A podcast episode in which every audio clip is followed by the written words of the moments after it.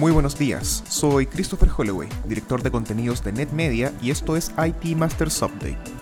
Cada lunes revisaremos en 5 minutos las noticias que más impacto tuvieron en el mundo IT en la última semana, para que comience su jornada mejor preparado. Hoy es lunes 12 de octubre y esto es lo que necesitas saber.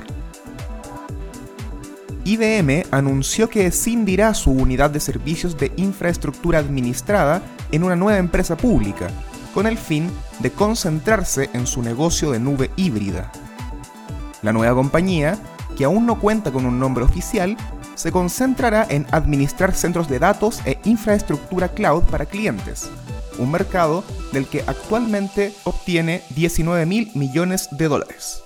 IBM espera que este spin-off se concrete antes de que termine el 2021 y que la operación sea libre de impuestos para los accionistas. La compañía madre enfocará los esfuerzos en sus plataformas de nube híbrida, con Red Hat al frente, y en desarrollar el mercado de inteligencia artificial, pero se anticipa que la relación entre ambas compañías será de todas formas muy cercana. La nueva compañía nacerá con un backlog de contratos de 60 mil millones de dólares y contará con el 75% de la lista Fortune 100 como clientes, según datos de IBM.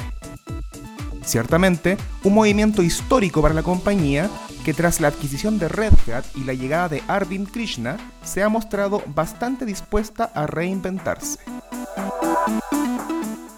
Y esta fue otra mala semana para Microsoft. Y bueno, para la nube en general, dirían algunos. La semana pasada reportamos cómo una sección importante de la nube de Microsoft se vio afectada en todo el mundo debido a un problema de Azure Active Directory, al que luego se sumó a la caída de servicios de Microsoft 365 en Europa y la India. Pues los problemas continuaron esta semana, afectando a usuarios de Outlook, Teams y SharePoint, entre otros.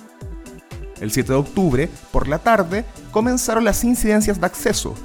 Microsoft anunciaría luego que recientes cambios a sus recursos de Wide Area Networking causaron problemas de conectividad entre regiones, por lo que realizó un rollback a la más reciente configuración que funcionaba. También se detectaron problemas con Azure Front Door y Microsoft 365. Todos, de acuerdo con la compañía, fueron problemas distintos y sin correlación. Algo preocupante en servicios cuyo valor se sustenta justamente en tener un tiempo de caídas prácticamente inexistente. Otro agravante es el contexto de trabajo remoto masivo que actualmente vivimos. La nube, al parecer, no es tan infalible después de todo. Finalmente, un juicio que ha enfrascado a Google y Oracle durante una década en una pelea de patentes podría estar próximo a su fin, luego de la audiencia oral que se sostuvo el miércoles 7 de octubre en la Corte Suprema de Estados Unidos.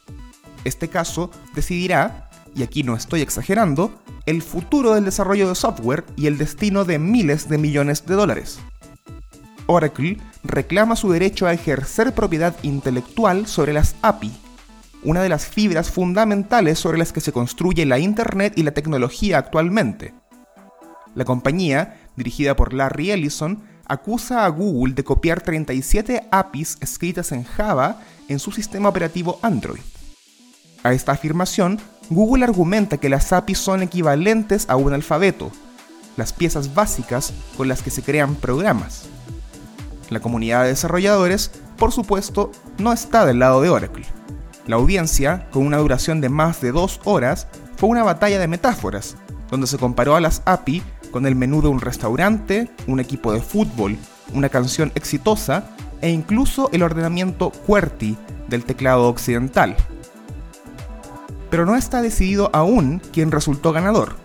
Lo que sí está claro es que de ganar Oracle, el camino para los desarrolladores, en especial para la creación independiente de código, podría ponerse mucho más complejo. Lo sabremos en los próximos meses.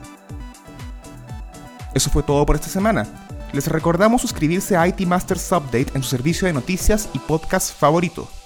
Nos encontramos en iTunes, Spotify y Stitcher. Tampoco olvide visitar itmastersmac.com. Hasta la próxima.